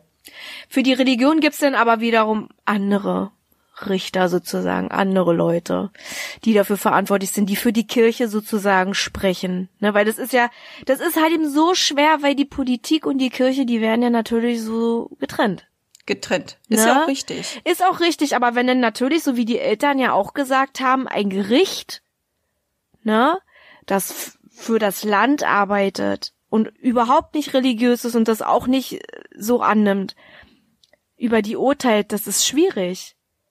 Ne, deswegen waren die ja auch für eine Revision eigentlich, aber da haben die ja gesagt gehabt, die Verteidiger, nee, macht das nicht, ihr habt schlechte Karten. Ja, ja, weil das wirklich jemand da sitzen, Leute, die verstehen euch nicht so, wie ihr euch versteht. Das ist so schwer, ey. Die können das, das nicht nachvollziehen. Ja. Ja. Und meistens nach einer Revision wird das Urteil noch härter. Du hast ja gesagt, das ist eine fahrlässige Tötung. Ich finde eher, das ist unterlassene Hilfeleistung. Fahrlässige Tötung. Ich glaube, so war das Gerichtsurteil. So war das Gerichtsurteil ja. und warte mal, lass mich noch mal schnell nachgucken sagen, verminderte mhm. Schuldfähigkeit. Ähm, und dann stand hier natürlich, ja, fahrlässige Tötung. Es stand da so. Fahrlässige Tötung. Ja, aber okay. du hast recht, unterlassene Hilfeleistung könnte mhm. man Weil sagen, gehört dazu irgendwie so finde, ein Stück weit. Ne? Sie haben ja so keine Hand an sie gelegt. Ja, sie haben manche Sachen unterbunden, indem sie sie ans Bett gekettet haben, klar, und ähm, ihr teilweise das Essen verweigert haben. Es ist so ein Streitpunkt. Ne? Ich finde eher, dass es eine unterlassene Hilfeleistung ist, weil wenn sie gleich geschalten hätten und gleich, wo sie die Nahrungsverweigerung begonnen hat, hätten sie gleich schalten müssen. Ne? Und wenn sie dann halt zwangsernährt hätten. Ja, mhm. das ja. Hätte schon viel geholfen. Und ein Arzt muss einfach dabei sein. Du, ja, die haben halt gedacht, das sind Dämonen. Und wenn natürlich äh, das in der Brust Glück hat, ja, so wie es bei einer Lungenentzündung dann auch passiert, bei einer fortgeschrittenen, ja, dann denken die tatsächlich, das ist vielleicht das Knurren der Dämonen, aber dass sie da vielleicht hätten mal einen Arzt konsultieren sollen, der ihr dann entsprechendes Medikament gegeben hätte hätte vielleicht auch einiges verhindern können. Ja, natürlich. Also ich bin auch absolut dafür, dass bei solchen Sachen immer irgendjemand dabei sein sollte, der sich einfach mal mit Krankheiten auskennt. Weil ja. die sind ja natürlich nur so auf ihrer religiösen Schiene. Ne? Die sehen da halt eben alles klar, der Mensch ist krank, aber im, im anderen Sinne, also hier von wegen Dämonenkrank oder was auch immer, da muss wirklich jemand dabei sein. Und es hat ja dann auch die Kirche so angenommen. Ne? Die haben ja selber mitbekommen und auch gesagt, okay, es ist mhm. schon ziemlich oft und ziemlich viel schief gelaufen. Wir brauchen da unbedingt Mediziner an unserer Seite, weil das, wir mhm. sind ja, wir sind ja keine Mediziner. Aber wir denken halt eben schon so ein Stück weit, mh, hm, derjenige, der muss besessen sein. Ne? Aber hier auch der eine, der ähm, war das alt, ja, der alt, der eine Geistliche ich habe jetzt seinen mhm. Vornamen vergessen. Ich weiß nur, dass er alt Josef, glaube ich. Hieß der Josef alt? Hoch? Warte mal, jetzt müssen wir mhm. noch mal ganz kurz nachgucken. Jetzt Ernst alt. Ernst, Ernst alt. es waren so viele mhm. Priester, die da standen und mhm. oh, meine Güte. Ja, genau, Ernst alt. Derjenige hat ja dann auch gesagt gehabt, es ist mir einfach zu komisch hier gerade. Ich glaube, sie mhm. braucht wirklich einen Arzt, weil er hat ja auch selber gemerkt, er kommt nicht viel weit viel, viel weit. Nee. Viel weiter. Das hilft. Es hat nicht geholfen. es hat nicht ja. geholfen, genau. Ja, ja, ja. Ja, es ist auch schwierig, ne, wenn man dann so sagt, okay, manche Sachen kann man sich dann nicht erklären, dieses Brummen aus der Brust, was dann vielleicht, wie gesagt, aus dieser Lungenentzündung ähm, zu erklären ist. Solange der Mensch nicht durch den Raum fliegt, irgendwie, würde ich niemals davon aussehen, dass der besessen ist oder wenn der sich der Kopf nicht sich um 180 Grad dreht, ja, dann würde ich auch nicht davon ausgehen, dass er dann besessen wäre. Ja, so wie beim Exorcist. der Film, der ist ja. auch so abgefahren. Der ist uralt, aber auch so unheimlich, unheimlich. immer noch, ja, also. Also ich finde oh. immer noch am unheimlichsten die Treppenszene. Ja. Ja, wo sie da in der mhm. Brücke ja. da runter. Ich weiß, trabbelt. ich will nicht dran denken. Es wird jetzt wieder Nacht und ich steige da wieder rein. Es ist schon Nacht. Ja, ja, stimmt. Oh Gott, es ist ja jetzt schon kurz nach zehn, Leute. Wir nehmen äh, mhm. äh, unsere Aufnahmen immer relativ spät auf. Und ich würde jetzt auch sagen, bevor wieder unsere Diskussionsrunde explodiert und wir uns da auch wieder reinsteigern, mhm. würden wir das mhm. abbrechen jetzt an dieser Stelle oder hast du noch unbedingt was loszuwerden? Ich, ich habe noch ein Thema, was ich angesprochen hatte. Das mit diesen, äh, ja, mit den Exorzismen. Ja Diese gut, das. und ja, stimmt. Ja, dass sie das hatte ich nochmal angesprochen und ich habe tatsächlich rausgekriegt, wie viele Exorzismen im Jahr noch in Deutschland durchgeführt werden. Schieß mal los. Was denkst du denn? Fragen wir mal so. Ach du meine Was glaubst Güte. du? Ähm, in Deutschland im Jahr. Mhm. 100? Okay. Es werden an die zehn Exorzismen am Tag durchgeführt. Okay. In Deutschland. Ja. Okay, okay, okay. Das heißt so das ungefähr 3500 in der 60er. Ach du Scheiße. Das ist ja verdammt viel. Hätte ich jetzt das wirklich nicht gedacht. Nein, ich war voll geschockt, wo ich das gesehen und gelesen habe. Ähm, also, hat man denn da auch irgendwie die Todeszahlen rausfinden nee, können? Nee, natürlich. Leider nicht. Leider nicht. Nur ähm, die Ziffer, dass an die zehn am Tag gemacht werden. Es ist wahrscheinlich, die Dunkelziffer ist wahrscheinlich noch höher. Na, aber natürlich. Und jetzt nach dem Fall Anneliese Michel bin ich ja auch der Meinung, dass die das dann richtig schön geheim halten werden. Ne? Die haben ja gesehen, ja. dass da die Leute ja. natürlich äh, hellhörig werden und ermitteln. Was ich mich da gefragt habe dabei, ob jetzt die zehn Exorzismen am Tag wirklich bloß der christlichen Kirche zuzuschreiben sind oder auch der jüdischen und äh, muslimischen Kirche. Ja, das hm. stand da jetzt nicht so drinne. Aber gut, ah, ich muss sagen, ist ein und dasselbe, was man da bewirken möchte. Ja, aber ähm, letztendlich ist ja bloß die katholische Kirche so stark in den Vordergrund damit gerückt. Ja, okay. Ja, das stimmt schon. Ja. Ne, ja. ja.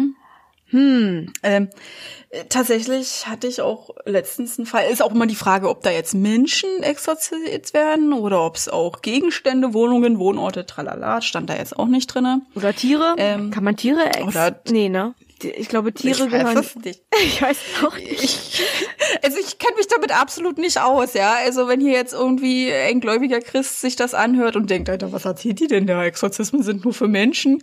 Ähm, wenn wir jetzt hier erzählen von irgendwelchen Wohnorten oder Orten oder sonstiges Gegenständen, bitte nimmt uns das nicht krumm. Wir haben absolut da keine Ahnung, ja. Aber Oder sagen wir mal so nicht viel. Keine Ahnung, das stimmt nicht. Nicht viel. Ahnung.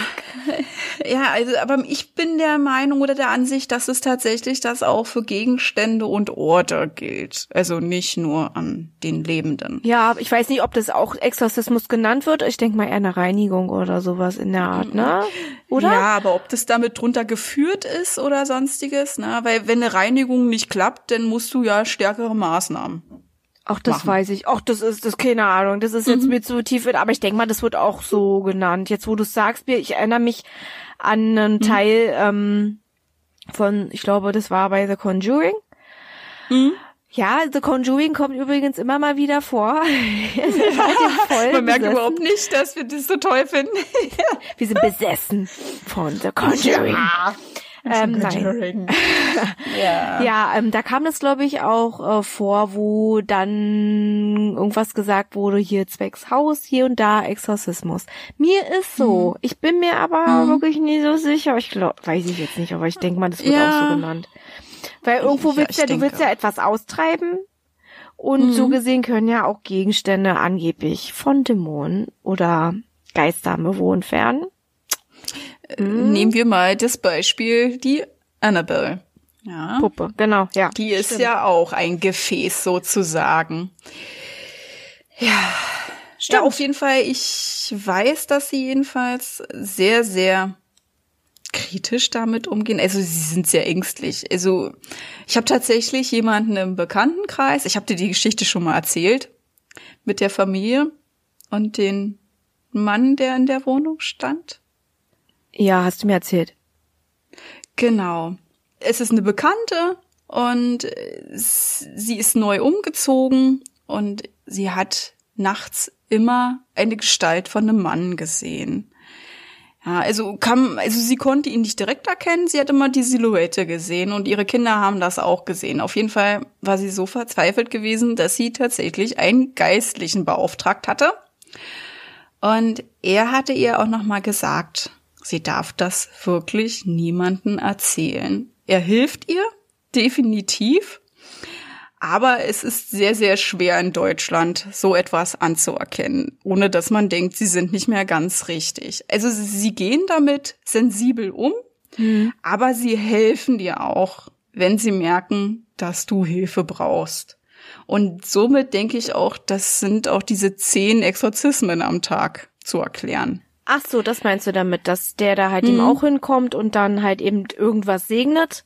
Oder einen Exorzismus an einem Gegenstand, Gebäude oder einer Wohnung durchführt. Ort, hm, genau. Und dann halt eben, ja, ich, ja, wie gesagt, wir müssten uns da mal so ein bisschen informieren. Vielleicht können wir das ja in die nächste Podcast-Folge mit reinnehmen. Dann können wir euch ja vielleicht nochmal so ein bisschen aufklären, was wir danach herausgefunden haben. ja, das wär ja vielleicht nicht nehmen wir als nächste Podcast-Folge auch noch mal einen Exorzismus oder sowas ähnliches. Sowas Meistens Ähnliches. sind ja bei so Sachen, wenn irgendwie ein Ort verflucht ist oder sonstiges, sind ja meistens immer irgendwo Priester in der Nähe. Oder sowas ähnliches. Also wenn es jetzt nicht von der katholischen Kirche ist, dann ist es irgendwas anderes, ein Rabbi oder ein Imam. Ja, Das ist aber auch wirklich eine Sache. Ich hatte noch nie persönlich dazu Kontakt. Wie sehr, also wie generell die Leute um mich herum, die sind jetzt nicht religiös. Ähm, ich hatte auch noch nie so einem Fall wie jetzt bei dir und einer Freundschaft, dass die da halt eben wirklich irgendwas ist Gruseliges keine Freundin, gesehen hat. ist eine Bekannte. Oder ist eine, Bekannte. Oder eine Bekannte. Ja. Ne, das ist, also, das ist immer so schwierig, ne? Man hört so viel und das ist unheimlich. Hoch zehn. Ähm, ich hoffe, dass mir sowas nie passiert. Ja, also wie gesagt, also ich habe da jetzt bisher noch keine Erfahrungen mit gemacht und ich weiß gar nicht, wie ich darauf reagieren würde, wenn mir sowas Schlimmes passiert oder ich vielleicht jemanden ähm, aus meinem Freundeskreis mit dem darüber rede und der mir dann sowas steckt, oh Gott, das wäre irgendwie Mhm. Ja. so abgefahren. Also, das ist wirklich eine ziemlich schwierige Sache. Ist es definitiv. Ja, in dem Moment glauben sie ja daran, ne? Die haben was gesehen. Es hat mich so ein bisschen auch an diesen Entity-Fall erinnert, ne? Weil sie so an sich nichts erkannt hat, außer die Silhouette. Will man nicht drauf näher eingehen. Ja, genau. Also, Wir werden sie ja nie wissen, ob es geglaubt. stimmt. Genau. Ja, Sie richtig. haben- Sie, sie haben haben dran dran geglaubt. und tatsächlich hat ihr der Priester auch geholfen, obwohl sie gar nicht gläubig ist. Ne? Also er war ihre letzte Lösung gewesen. Und ja, und wie soll das jetzt auch ruhig sein? Also diese Entität, ich nenne sie jetzt einfach mal Entität, hat nichts getan. Er ist tatsächlich immer nur den gleichen Weg gegangen in der Wohnung und soll angeblich die eine Zimmertür aufgemacht haben und dann war er weg. Also er hat immer das Gleiche gemacht. er stand im Flur, er ist äh, irgendwie zur rechten Seite gelaufen, ist dort durch die Tür und war dann weg. Es ist unheimlich, es ist definitiv unheimlich. Und sie ist sich ganz sicher, dass das nicht irgendjemand war, der zufälligerweise einen Zweitschlüssel hatte oder so. Keine Ahnung, nein. Es ist ja danach nicht mehr passiert. Und ich denke mal, sie hat das Schloss nicht gewechselt. Also für mich ist es sehr schwer zu glauben, na, aber ja, Ja. es ist unheimlich. Ja, es ist unheimlich. Die Geschichte ja. ist unheimlich. Ob sie wahr ist oder Mhm. nicht, sie hört sich auf jeden Fall richtig unheimlich an. Vielleicht hat sie sich das auch so ein bisschen irgendwann dann eingeredet, dass sie irgendwas gesehen hat wirklich und sich das eingebildet hat und als der Priester dann halt eben da war und gesagt hat, gut, alles klar, ist wieder alle tutti, hat Mhm. sie vielleicht das einfach nur gebraucht, dass er sowas sagt. Weißt du, was ich ja, meine? tatsächlich haben die Kinder es aber auch gesehen. Ja gut, okay, wenn sie das von ihrer Mama hören oder haben sie das, haben sie drüber gesprochen? Weißt Sie du haben, nee, nee, sie haben gesehen in diesem Moment. Sie standen zusammen im Flur. Oh. Okay. Ja. Gut, wir werden es nie erfahren. Wir werden es nie Nein, erfahren. also ich, ich, ich denke einfach, ich glaube einfach nicht dran. es ist einfach zu unheimlich. Ja? Ja. Also das, das springt wieder einen Rahmen, den man so nicht ganz erklären kann. genau. Man Genau. möchte ja vieles erklären. Aber dafür haben wir ja den Podcast, ne? Wir wollen das ja so Mhm. ein bisschen zerpflücken und mal so betrachten, weil das einfach, weil es halt eben so Ja. ein total spannendes Thema ist, weil es ja nie so wirklich Mhm. geklärt wurde. Gibt's das, gibt's das nicht? Es gibt ja auch so viele Videos, so viele Mhm. äh, Sprachaufnahmen, so viele Bilder, wo man sich so denkt, was zur Hölle? Ja, und dafür Ja, sind Suse stimmt. und ich natürlich da. Wir sind da, Richtig. um darüber mal zu quatschen mit euch. Und ich würde jetzt sagen, jetzt brechen wir wirklich mal hier ab Ja. und ähm, erlassen oder entlassen euch in euren Feierabend oder was auch immer und denkt mal Mhm. so ein bisschen darüber nach und gebt uns auf jeden Fall auch gerne Feedback, Kritik, was auch immer Mhm. an at outlook.de. Da könnt ihr uns gerne jederzeit schreiben. Ja. Genau. Oder nimmt die Kommentarsektion, wenn dort eine vorhanden ist, und schreibt uns einfach eure Gedanken auf. Ja, das, was wir vielleicht auch nochmal anbringen wollen, wir haben natürlich für euch auch, oder besser gesagt, für uns, ne, für uns als Podcast und für euch als Zuhörer und hoffentlich auch schon vielleicht Fans nach der fünften Folge, haben wir einen Patreon-Account erstellt. Das wollen wir vielleicht mal anbringen, ne? Und äh, da haben wir Ja. auch schöne Sachen für euch einfallen lassen. Zum Beispiel unsere Scary Shorties. Diesen Podcast, den wir machen, das ist nicht unser einziger. Äh, Also, es ist kein Podcast, den wir da hochladen, aber es sind immer mal wieder irgendwelche Gruselgeschichten oder kurze Mythen, die wir ansprechen. Abonniert uns doch dort. Genau, die von Schaurisch Schön können, die, also die von uns kommen, Genau. von Schaurisch Schön. Und die es auch wirklich nur dort gibt und nur exklusiv für unsere Fans. Und wie ihr daran kommt, Wir werden den Link auf jeden Fall in die Beschreibung geben. ja, richtig. Juti, dann wünschen wir euch noch einen schönen Tag, schönen Abend, schöne Ja. Nacht, was auch immer. Und wir freuen uns aufs nächste Mal. Tschüss. Tschüss. Halt, bevor wir es noch vergessen. Jeden zweiten Freitag kommen neue Folgen auf Podimo, Spotify und Amazon Music. Über eine Bewertung und Abonnement von euch freuen wir uns riesig. Schreibt eure Gedanken und Meinungen in die Kommentarfunktion, wenn sie vorhanden ist. Sonst schreibt uns einfach unter schaurigschön podcast@outlook.de. Darüber könnt ihr uns ebenfalls Ideen für Themen vorschlagen. Ebenfalls sind wir auch auf Insta vertreten unter Schaurig Schön Podcast. Also sucht danach. Hier erfahrt ihr alles über Änderungen, Neuigkeiten und vieles mehr. Wir freuen uns, wenn wir euch dort wiedersehen und ihr unseren Podcast supportet. Falls ihr natürlich mehr von uns hören möchtet, könnt ihr uns auch auf Patreon unterstützen. Unter Schaurig Schön der Podcast. Dort laden wir euch kleine Schmankerl hoch, die sonst keiner zu hören bekommt. Genau, und danke fürs Einschalten. Habt noch eine schaurig schöne Zeit. Bis, Bis zum, nächsten Mal. mal.